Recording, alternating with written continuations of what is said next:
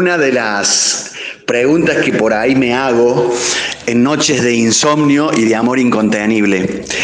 Si yo fuera autoridad sanitaria, nacional, provincial o de un pueblo, hubiera manejado la, crisis de la salud de este año mundial como la han hecho nuestras autoridades o lo hubiera manejado de otra manera?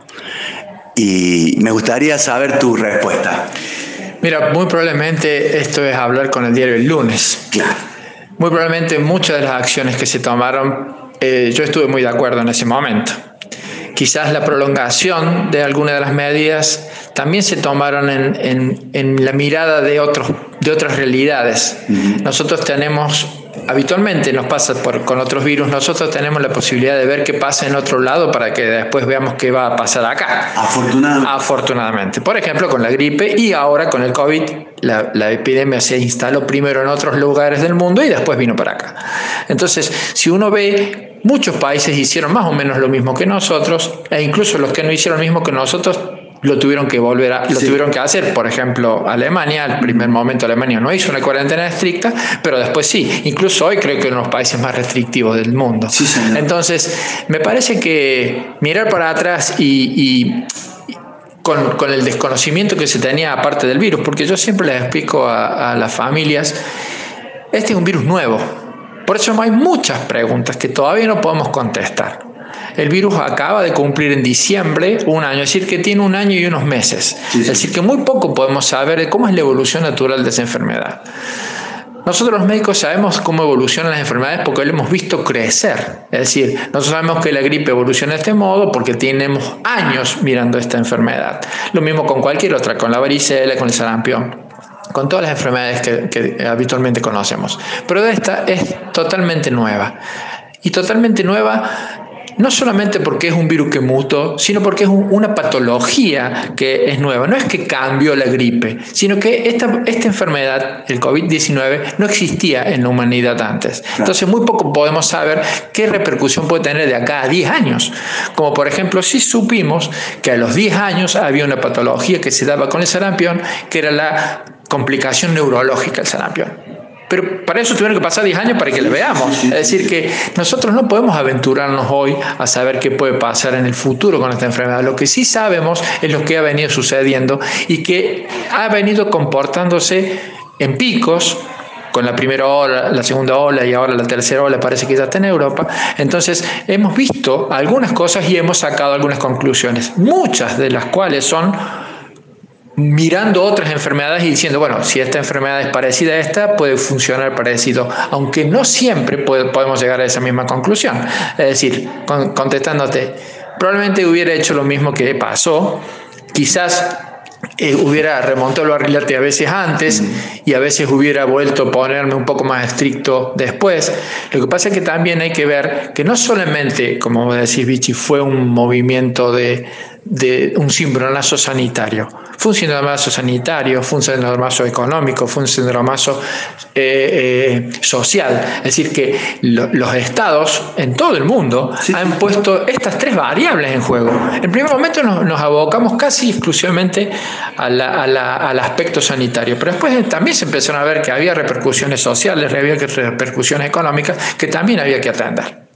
Por suerte podríamos decir, eh, ya la mayoría de los oyentes saben con quién estamos hablando, que no vimos esas tremendas imágenes que, eh, que, nos mostró la televisión desde Europa, con las camillas haciendo filas por las veredas de los hospitales, digamos, el atoramiento del sistema sanitario. To toquemos madera, en, en nuestro país no lo hemos visto. No, gracias a Dios no. Y yo, gracias a Dios por los pacientes primero, sí. por supuesto, sí, sí. pero también por nosotros los médicos.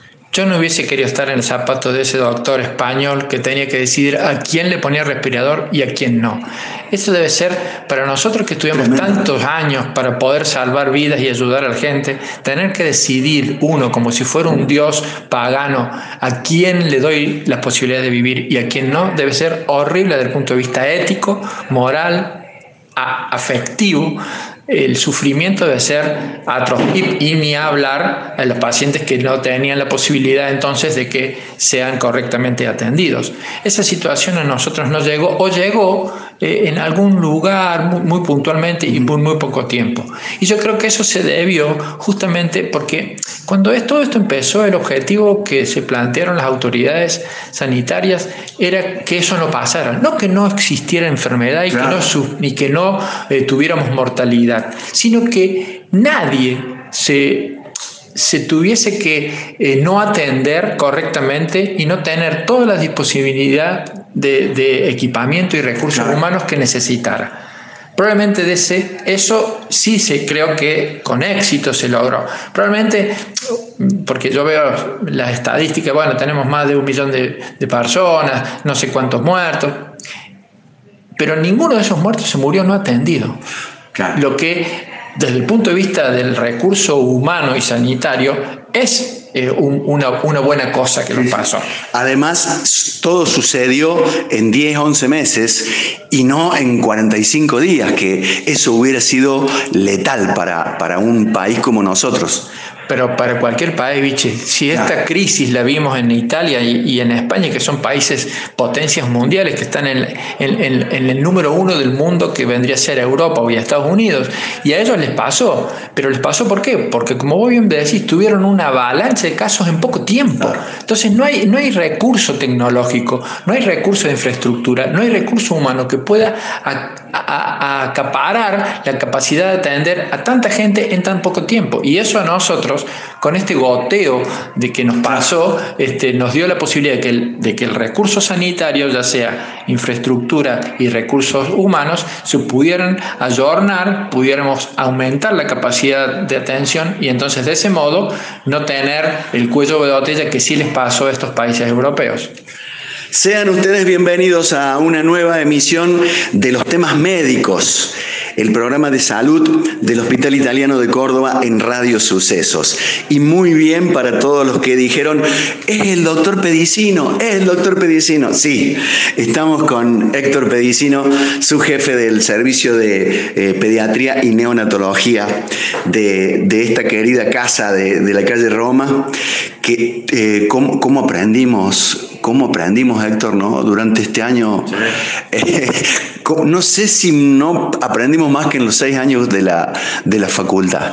Aprendimos mucho porque no, conozco, sí, aparte porque no conozco, este, por lo menos en mis años de vida médica, no conozco que haya nacido una enfermedad Puede ser que el HIV claro. en la década del 80, pero, era, era, pero era una enfermedad que, que, en ese primer momento eh, era más este, restringida. Esta es una pandemia. Yo, yo no vi nunca una pandemia, porque incluso cuando fue el SARS anterior, la fiebre aviar, ¿te acuerdas que se llamaba? Sí, sí. Fue, pero no, no, esta, no esta masividad. Entonces, es una situación en donde los médicos hemos tenido que no solamente aprender cuestiones científicas, sino hemos incorporado a nuestro, a nuestro saber y a nuestro quehacer esa mirada eh, social emotiva. Por lo menos yo en pediatría eh, veo mucho cómo los chicos han sufrido esta situación. Sí, sí, sí, sí. Además, un virus que afectó desde el presidente de los Estados Unidos hasta el que vive al lado del río más pobre del planeta. Sí, totalmente. Este, yo siempre dije que la, la pandemia eh, es muy democrática ah. afecta a todos por igual. No, no, no, incluso la Organización Mundial de Salud sacó una, comunicación la semana pasada pidiendo que no sea la variable económica, yo tengo plata, por eso compro la vacuna, quien distribuya las vacunas. Que se, se, se guíe por un concepto mucho más ético y mucho más solidario de acuerdo a las necesidades. Y esto entonces va a hacer que los países menos poderosos puedan tener acceso a la vacuna igual que los países poderosos, porque en definitiva, si, si va a ser solo con un criterio mercantilista, y probablemente Estados Unidos y Europa compren todas las vacunas y entonces otros países eh, nos vamos a quedar sin. Entonces a mí me parece que acá lo que debería cambiar después de esta pandemia es la mirada solidaria que debe tener la salud en, general. Porque así como a nosotros no nos sirve llevarnos todo el alcohol en gel del, del súper, a Estados Unidos y a Europa tampoco les sirve quedarse con todas las vacunas y que los que van a llegar a sus, a sus lugares eh, vayan, enfermos. Sí, aparte porque incluso hasta mirar lo que, lo que hemos aprendido a mirar, hasta el punto de vista económico porque se frena el, aparato productivo. Todos tenemos que mover esta rueda que es la economía y no solamente algunos. Entonces todos debemos tener la posibilidad de poder estar sanos para poder vivir alegremente y poder tener recursos como para poder mover la rueda de la economía. Porque si estamos mal, si estamos enfermos, la economía se va, se va a cerrar, se va a caer. Y a su vez, eso desde el punto de vista económico, y a su vez desde el punto de vista ético, yo no me permitiría saber que yo puedo estar bien y que mi vecino, porque no tiene los recursos, está mal. Estamos en el consultorio del doctor Héctor Pedicino, aquí en el Hospital Italiano de Córdoba. Eh, ¿De qué iremos a hablar? A ver, tírennos ustedes eh, energías mentales. Del comienzo de clases, eh, vamos a hablar del protocolo colegio. Vamos a hablar, che, el virus también va al cole con vos. Bueno, como la mayoría de las charlas con el doctor Pedicino será eh, lo que nos vaya llevando este, este devenir, con el gentil auspicio del Hospital Italiano de Córdoba.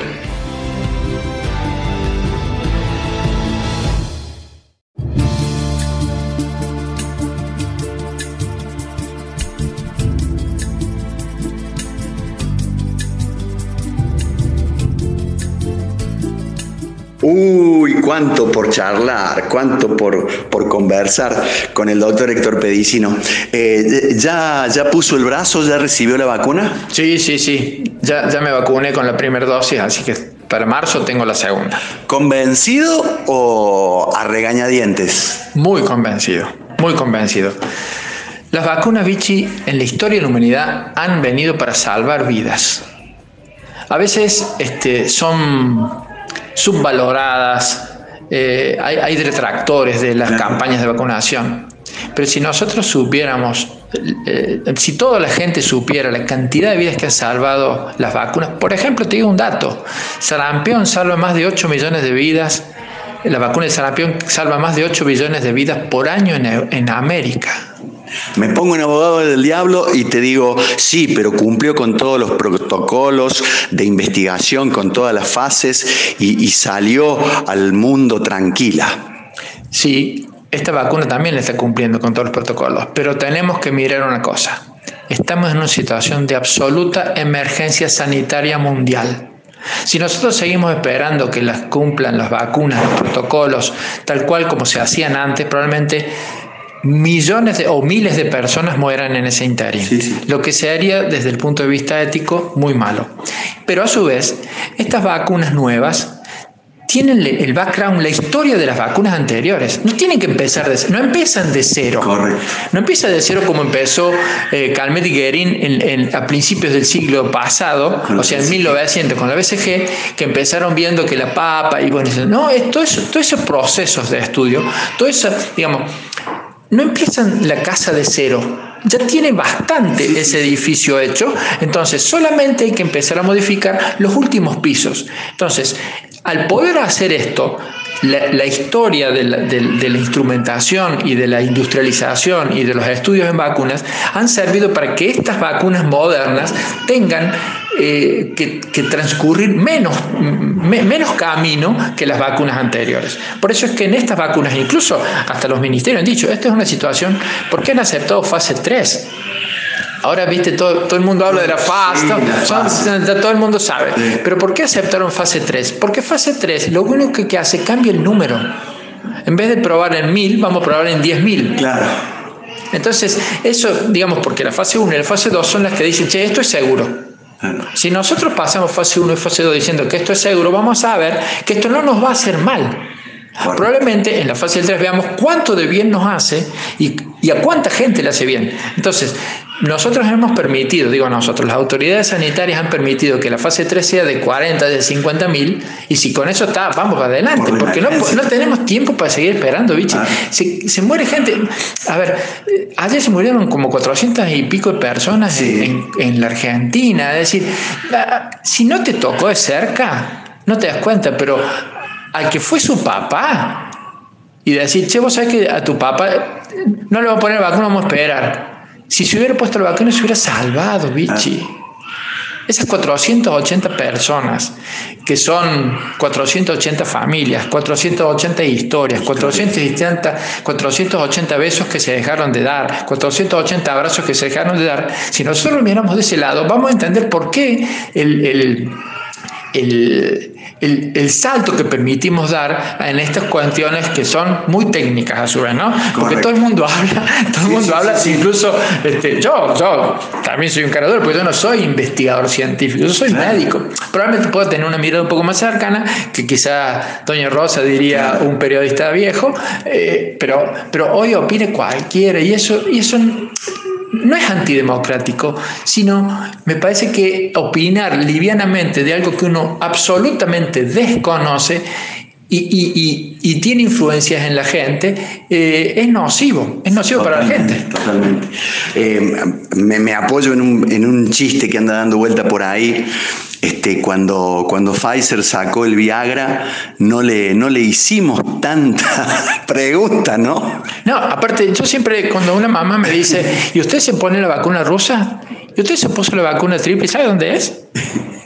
Nadie se preguntó hasta ahora de dónde provenían las vacunas que no hemos puesto nosotros por años. Las, vacunaciones masivas son de la década del 60, es decir, todo lo que tenemos más, más de 50 años nos han, nos han, vacunado alguna vez. Entonces, yo no entiendo por qué ahora se pone, se pone tan, tan en tela de juicio la procedencia y la capacidad de estudios porque por otro lado tampoco nos preguntamos cuando empezamos a poner el BCG si había cumplido todos los protocolos que había. Se la pusieron, se la pusieron. Y las reacciones que hemos visto en algunos brazos por la BCG, eh, eh, Héctor, han sido tremendas también. Siempre a alguien le pasa. Pero por supuesto, aparte yo siempre digo lo mismo, Todas las acciones que nosotros tomemos con nuestro organismo, ya sea inocular una vacuna, tomar un remedio, puede tener efectos adversos.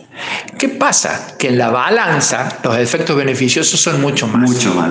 Entonces, si yo me puse la vacuna, yo me la puse antes de ayer, si yo me puse la vacuna y me dolió el brazo o tuve un poco de fiebre, pero no me iba a morir de COVID. Claro. ¿Entendés? Además significa que tu organismo reacciona. Claro, por supuesto. Entonces, esos chicos que tuvieron esa reacción que, que, la BCG, ¿te acordás? Que deja una marca, en la mayoría de los chicos deja una marca que, que, te dura toda la vida. Esos chicos no se iban a morir de meningitis y tuberculosis como se morían a pasto en la década del 40. En la década del 40 la gente se moría de meningitis tuberculosa o de la miliar, o sea, la forma grave de la tuberculosis. Hoy, por la vacuna, eso no existe. Entonces, el, digamos, vale. mensaje, pongamos la balanza.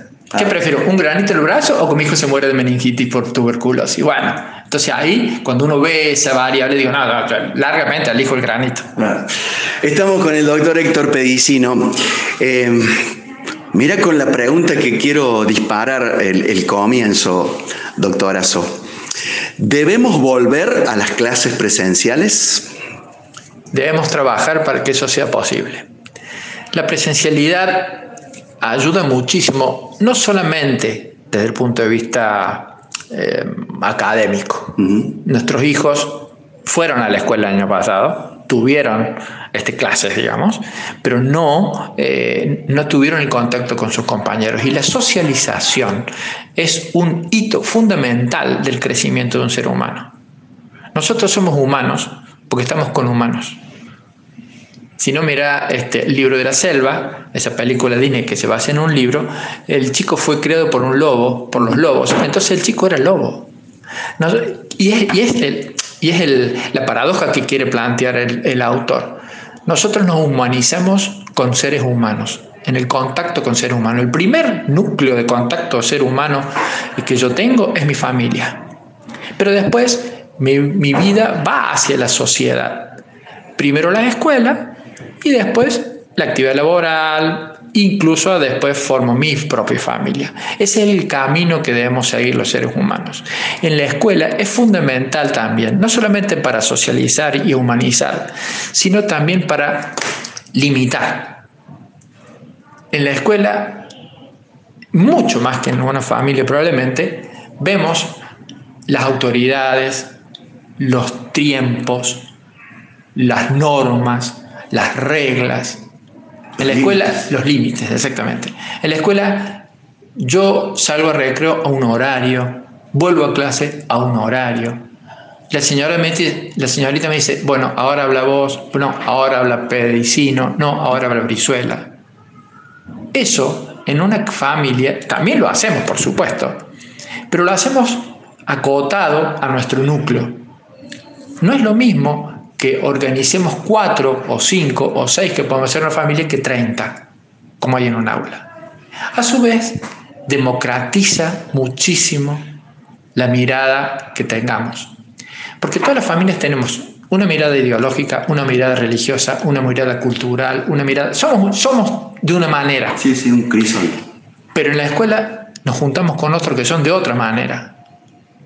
Incluso te digo más, muchas veces eh, uno, puede aprender de otras familias o de otro chico o de otra mirada. Por eso a mí me parece tan bueno lo que está haciéndose últimamente, que es la inclusión de chicos con, con capacidades diferentes. Vos fíjate lo que pasa cuando un chico con silla de rueda va, va al jardincito.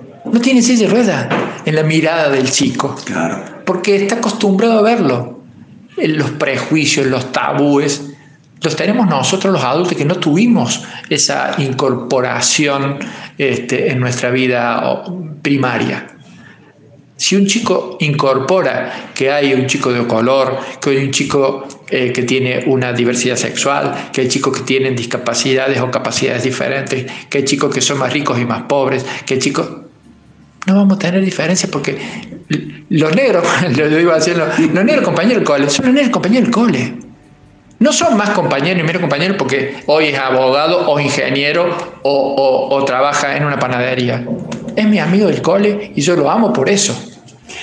La verdad, me ha conmovido el doctor Pedicino con la respuesta. Pero claro, no me dejó terminar la pregunta. Y se lo dejo para el próximo bloque.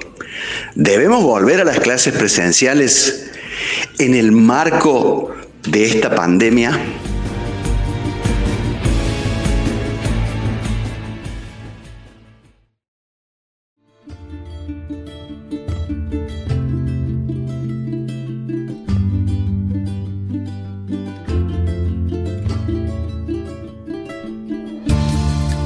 Los temas médicos con el auspicio del Hospital Italiano de Córdoba. Recuerden agendar el número de telemedicina 410-6500 para comenzar allí la consulta y también de allí te pueden derivar al sistema de los planes de salud, los más convenientes en este tiempo, los planes del Hospital Italiano de Córdoba. Para cada familia, para cada grupo, para cada persona, un plan a la medida. Estamos con el doctor Héctor Pedicino, subjefe del servicio de pediatría y neonatología. Y se viene la vuelta a clases. Y la pregunta que le hacíamos recién, ¿debemos volver a clases, doctor Pedicino? en el marco de esta pandemia, con, casos, con números de casos que no aflojan, eh, cuando parece que nos hemos eh, de alguna manera soltado, eh, hemos dejado de, de, ser tan severos por allí con los cuidados sanitarios y encima de eso volvemos a clases. La condición sanitaria en este momento permite que las clases vuelvan. Y digo en este momento porque si hay algo que en todos los documentos, incluido el documento del Ministerio eh, que prevé la vuelta a clases, dice, es que es una decisión dinámica. O sea, en este momento la condición sanitaria prevé o permite que los chicos vuelvan a clase con los protocolos. Pero si la condición sanitaria empeora, probablemente haya que restringir el uso de las actividades escolares presenciales. Esto es,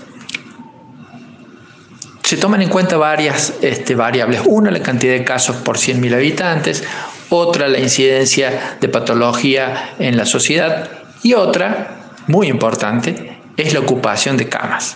En este momento la ocupación de camas es baja, los casos son altos, pero eh, la circulación del virus está más o menos restringido al grupo de adultos jóvenes o adolescentes más grandecitos. Entonces, si nosotros logramos con eso controlar la situación, la vacuna creciendo, recuerden que los chicos no lo vamos a vacunar, pero sí vamos a vacunar a los adultos, la vacuna está prevista para mayores de 18 años, logramos, vamos a lograr, si, si se puede, eh, frenar la circulación del virus. Pero si esto no pudiera suceder, probablemente haya que volver a, situaciones anteriores, es decir, a remontar el barrilete. ¿no? O sea, nosotros podemos prever que si las condiciones están como ahora, con todos los protocolos, hay alguna seguridad o alguna certeza respecto a la vuelta a clases. Pero si esto no se puede cumplir, ya sea porque aumentan los casos o ya sea porque los protocolos no se pueden cumplir, porque otro capítulo aparte es que se cumplan los protocolos. O sea, que la condición sanitaria sea, sea permisiva, estable. estable y que se cumplan los protocolos.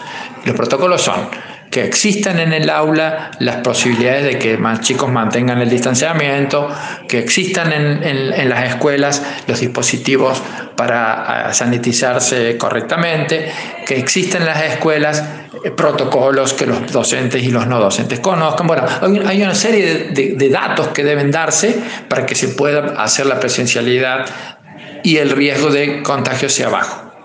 Eh, Héctor, eh, los, los, médicos, los enfermeros, la gente del área de la salud, eh, somos como una especie de bichos raros, ¿no? Que viene una pandemia de esta y allá vamos a atender.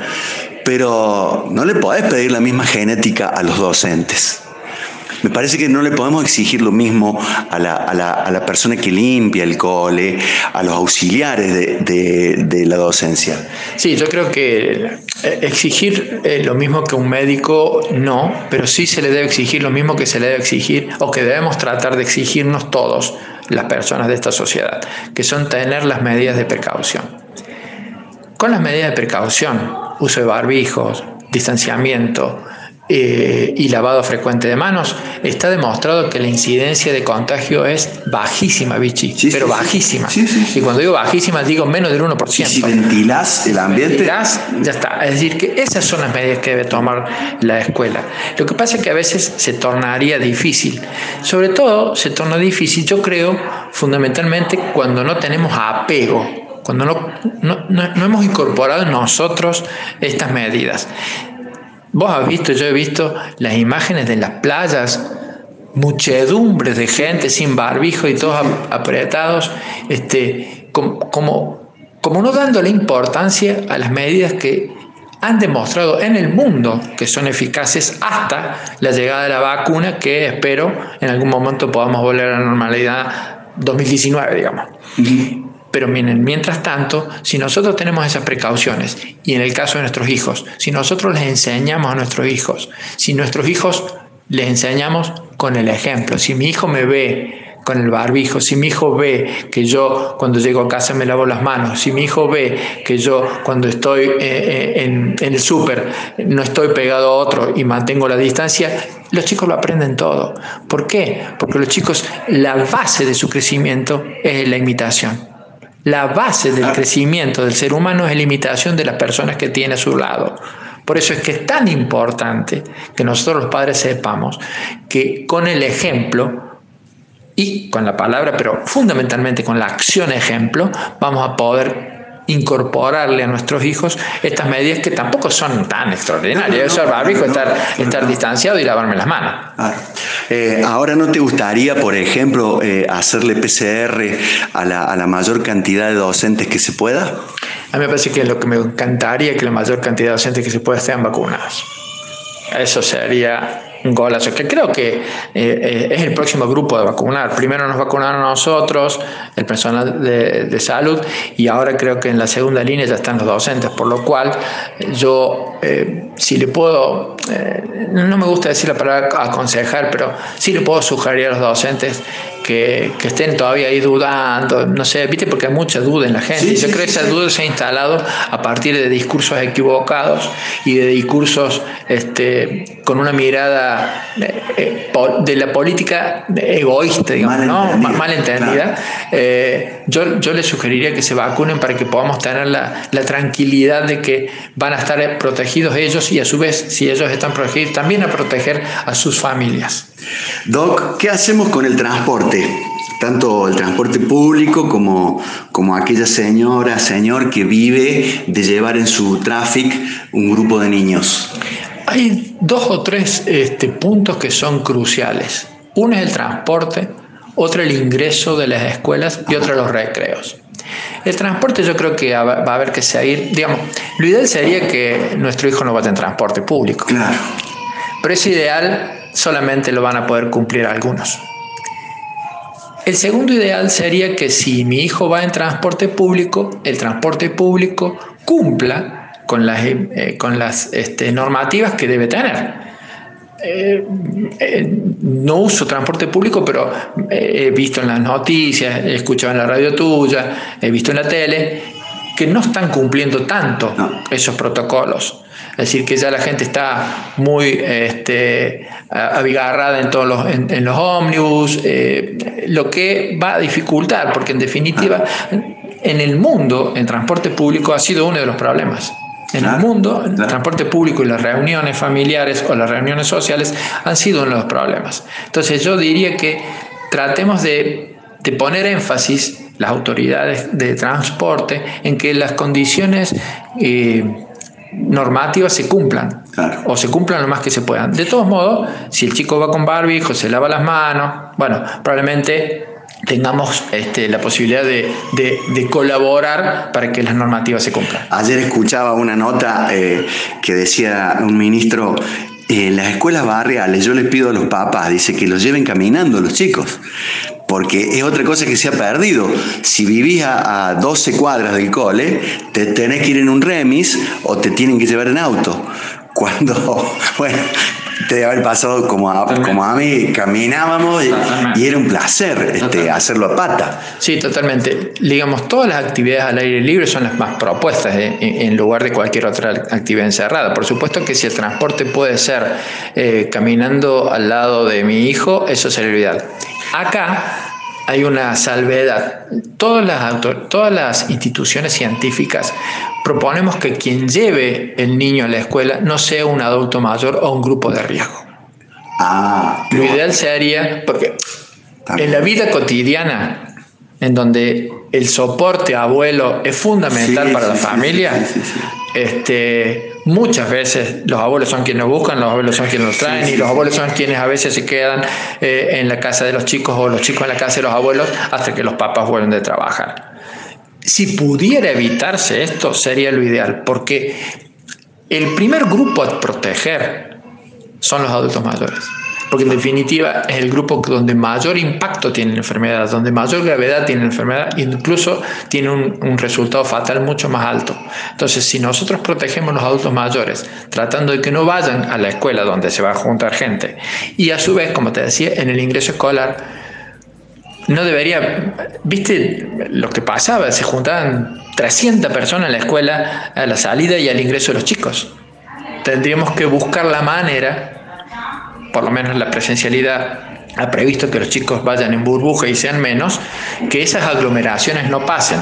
Los actos masivos en la escuela, subida a la bandera, cantar el himno, deberían evitarse, deberían evitarse para que la burbuja sea real. Entonces cada chico entra y va, y va al grado con los chicos que le toque estar. En el próximo bloque, ¿cómo vamos a salir al recreo? ¿El funcionamiento de los baños? ¿El, el uso de los comedores? Y las actividades extracurriculares y la pregunta del millón. ¿Qué pasa si un alumno o un docente presenta signos o síntomas de enfermedad respiratoria?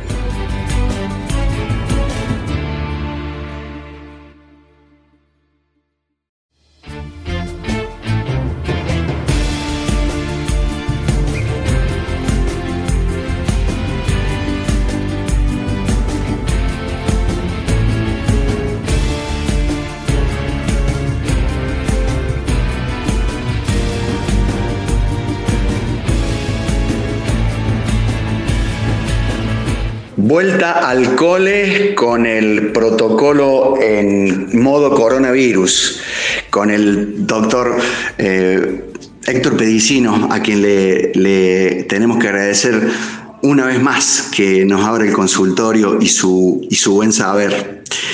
Vuelven los chicos a clase, vuelven los docentes, vuelve el personal no docente, administrativo, de limpieza y todo lo, todo lo que mueve. Y les pedimos que mantengan las normas de, seguridad a todos, por todos ya conocidas. Pero, por ejemplo, ¿cómo vamos a usar, Doc, eh, las aulas? ¿Cuántos, ¿Cuántos chicos por aula eh, recomienda la OMS o, recomienda usted? Yo, te tengo más fe a vos. Lo que recomendamos este, es que haya un metro y medio, dos metros entre chicos. Por lo cual no te puedo decir cuántos chicos por aula porque depende de la capacidad de cada aula y depende de la capacidad de cada, de cada grupo, digamos. En general, por lo menos lo que yo he escuchado que los ministerios, de que el Ministerio de la Provincia de Córdoba y el Ministerio de Nación proponen, es entre 10 y 15 chicos por aula lo que le va a dar eh, la posibilidad de tener clases una semana sí y una semana no. Esto va a estar atado a la posibilidad de, como te digo, de que se puedan cumplir con los protocolos. Esto es, que la docente pueda tener acceso al alcohol en gel. He escuchado eh, en las noticias que hay algunos colegios que todavía no lo tienen. Falta para las clases, probablemente les vaya a llegar, pero tienen que estar. El alcohol, el alcohol en gel o el alcohol al 70%, que a veces este, está eh, subvalorado, pero tiene la misma eficacia que el alcohol en gel. La disponibilidad de jabón líquido para lavarse las manos, que tiene tanta eficacia o más eficacia que el alcohol incluso. Eh, la posibilidad de que los maestros tengan eh, barbijo y nosotros proponemos que ellos tengan también este, máscara, barbijo y máscara, mientras que los chicos solamente barbijo. Entonces, si esas condiciones eh, eh, se pueden asegurar desde el punto de vista de la infraestructura, desde el punto de vista de la provisión, desde el punto de vista de que los protocolos estén conocidos, que yo creo que en esta etapa los maestros empezaron las clases el 17, es decir, que en, este, esta primera etapa ellos están eh, asimilando los protocolos y, y aprendiéndolos, van a poder implementarlos a partir de cuando la vuelta a las clases. Pero todas estas condiciones que, son, incluso el protocolo tiene como cuarenta y pico de páginas, son muy minuciosas, deben estar presentes para que uno pueda asegurar la presencialidad. Si las condiciones no pueden darse, no sé si no sería mejor empezar virtual hasta que las condiciones se den, porque en definitiva, más allá de lo parezco desde decirme lo que dije, es fundamental la presencialidad, pero es fundamental preservar la salud. Sea, para que haya presencialidad debemos asegurarnos o por lo menos tener unas mayores certezas de que las condiciones de riesgo sean las mínimas y posibles. Entonces, de ese modo vamos a poder mandar nuestros chicos a la escuela con alguna tranquilidad y también los docentes van a tener la tranquilidad de que su salud está preservada. Como nos están escuchando muchos papis, em, ¿qué les podemos pedir a ellos que, le, además de la información buena que le den al niño, le, em, eh, provean?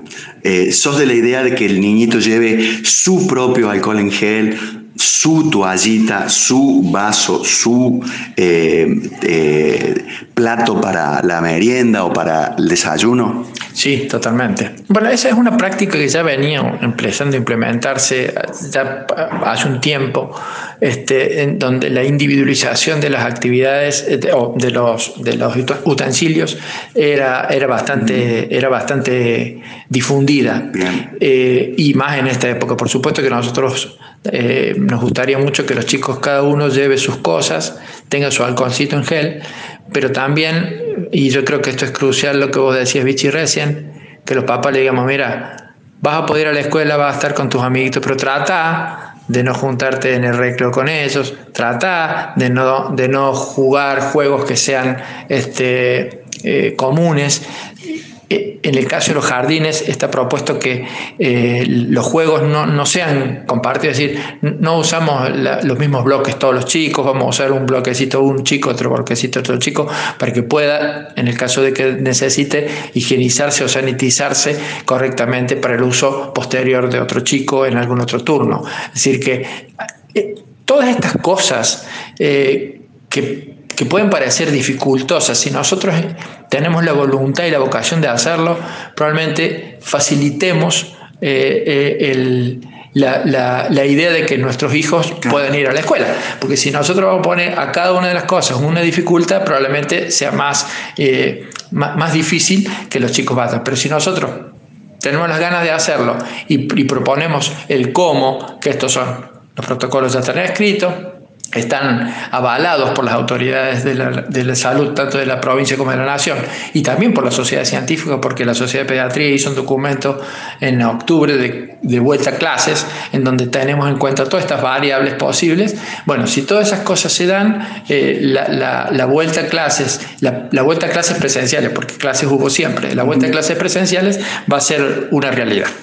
Eh, Doc, ¿cómo deberíamos proceder? Estamos dando clases presenciales, 10 y media de la mañana, y de repente que uno de los niños nos hace fiebre, nos comienza a, dar tos, este, bueno, que no panda el cúnico, pero ¿cómo debería movilizarse la docente y los compañeritos?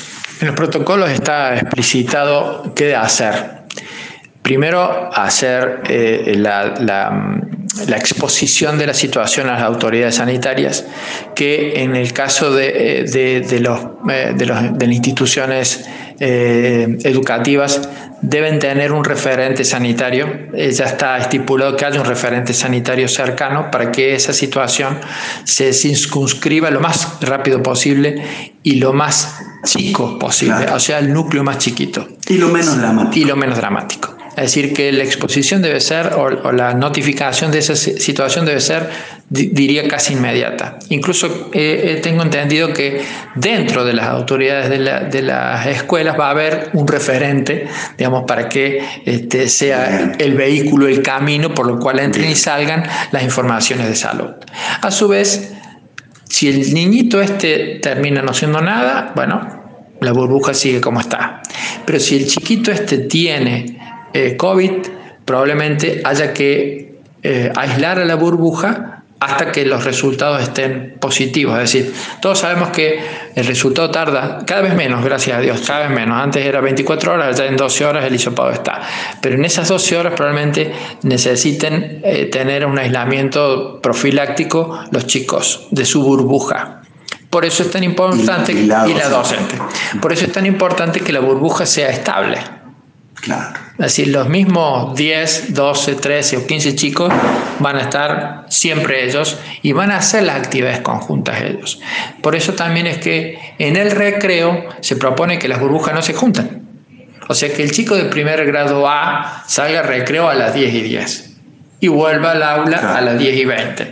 a las 10 y 20 el de, el de, segundo grado C y así sucesivamente. Es decir, salen los 15, vienen los 15. Pero estos 15 no se juntan con los otros 15 para que justamente podamos hacer burbuja. Pues si se juntan ya entonces dos, tres burbujas, cuatro burbujas, va a terminar siendo un problema este, difundido en la escuela. Si nosotros logramos circunscribir, a lo sumo, esos 15 van a tener que eh, aislarse, como mucho.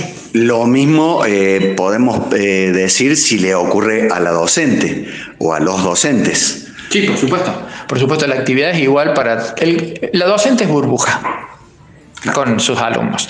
Aunque la docente tiene un, cuidado mayor, que es el uso de eh, la máscara. barbijo y máscara da una protección mucho mayor, que es la que usamos los médicos, digamos, ¿no? Entonces, barbijo y máscara da más protección que barbijo solo.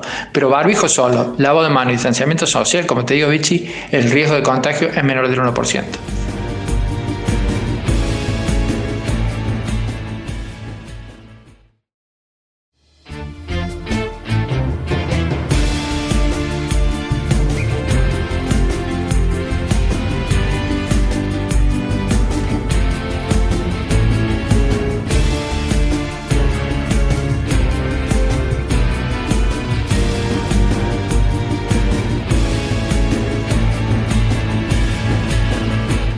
Vuelta a clases en modo coronavirus.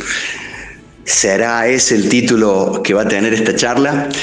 Muchísimas gracias, Héctor. Como siempre, claro y, dando, dando buenos consejos para, para quienes te escuchan. Sí, muchas gracias a vos siempre por estar con nosotros y, a su vez por vehiculizar este tipo de mensajes en la gente. es muy importante que, que nosotros este, tengamos una mirada, si querés, docente para con, para, con el público en general. Porque en definitiva vienen tantos mensajes, a veces este, sesgados. sesgados, a veces inoportunos, a veces incorrectos, a veces sin ningún sustento científico. Por lo cual, aportar desde de una radio masiva como la tuya la posibilidad de hablar de medicina con médicos, con científicos, con el equipo de salud, todo, porque no son los médicos, el equipo de salud son las enfermeras, los fisioterapeutas. Eso, hace, creo yo, que hace mucho bien a la gente. Y digamos, eh, eh, la, vuelta a la escuela en modo coronavirus, eh, debemos aprender que es lo que nos ha tocado Mm. Diría, mi abuela, nos tocó bailar con la machueca y bailaremos con la machueca. De nada nos sirve creer que esto no existe. De nada nos sirve negar la realidad. La realidad se enfrenta con armas. Y esas armas que tenemos son el conocimiento, la voluntad y, en el caso de los niños, el acompañamiento con amor de sus padres. Nosotros los papás tenemos tenemos la obligación de acompañar a nuestros hijos, de enseñar a nuestros hijos, de guiar a nuestros hijos. La escuela tiene la obligación de enseñarle a nuestros hijos, de acompañar a nuestros hijos y de cuidar a nuestros hijos. Ya somos dos instituciones, la familia y la salud y la educación, que estamos con una misma mirada. Por eso es que si nosotros logramos complementarlos en esto que hoy se llama, ¿te acuerdas? Cuando nosotros me chicos no existía la palabra comunidad educativa. No. Ahora es la comunidad educativa. Todos somos partícipes. Somos burbuja. Somos, es una gran burbuja a favor de un niño. Entonces, la comunidad educativa que formamos parte, todos quienes tenemos hijos en edad escolar, porque antes, viste, yo decía, nuestros viejos, probablemente eh, Don Víctor y, el Héctor, no sabían si iba al cole. no sabían si iba al cole, porque estaban en otras cosas. Los padres delegaban mucho eh, las situaciones con sus madres con las madres. Entonces, este, ahora que, que, hay una mirada de mayor participación en donde los, los padres tenemos la posibilidad en las escuelas tener una voz, y somos oídos, y, también tenemos la posibilidad de oírnos, ¿no? O sea, a veces uno a veces se queja mucho de la escuela, pero no, no, no oye eh, la palabra del otro lado. Eh, lo veo como una oportunidad. Entonces, en el coronavirus tenemos la oportunidad de mirar la sociedad como un todo y no creernos que somos un gueto. Gueto, llámalo cultural, gueto, llamarlo económico. Comunidad cerrada. claro, somos todos, estamos todos en este barco. Entonces, también está bueno que nuestros hijos vean que cuando nosotros hablamos o tenemos una mirada, decimos, che, Estados Unidos está mal que compre vacunas porque tiene plata. De ese modo también vamos a decir, está mal que una familia que tiene plata, que está bien que tenga, no estoy diciendo que está mal que tenga, tenga privilegios sobre otra que no tiene. Y más en cuestiones que tienen que ver con la educación, con la salud, eh, en donde deberíamos tener todos más o menos acceso a lo mismo. Entonces, cuando los chicos vean que nosotros practicamos lo que decimos, cuando los chicos vean que nosotros eh, transformamos la sociedad con actos, probablemente ellos sean quienes vayan a seguir ese camino y ojalá logremos lo que todos queremos, que sea un mundo mejor. Es el doctor Héctor Pedicino. Ha sonado el timbre, amigo. Vamos a clase. Con, no con miedo, sino con, con cuidado, con respeto y con esa bendita palabra que este episodio nos ha enseñado, con empatía y mirando al otro. Muchas gracias.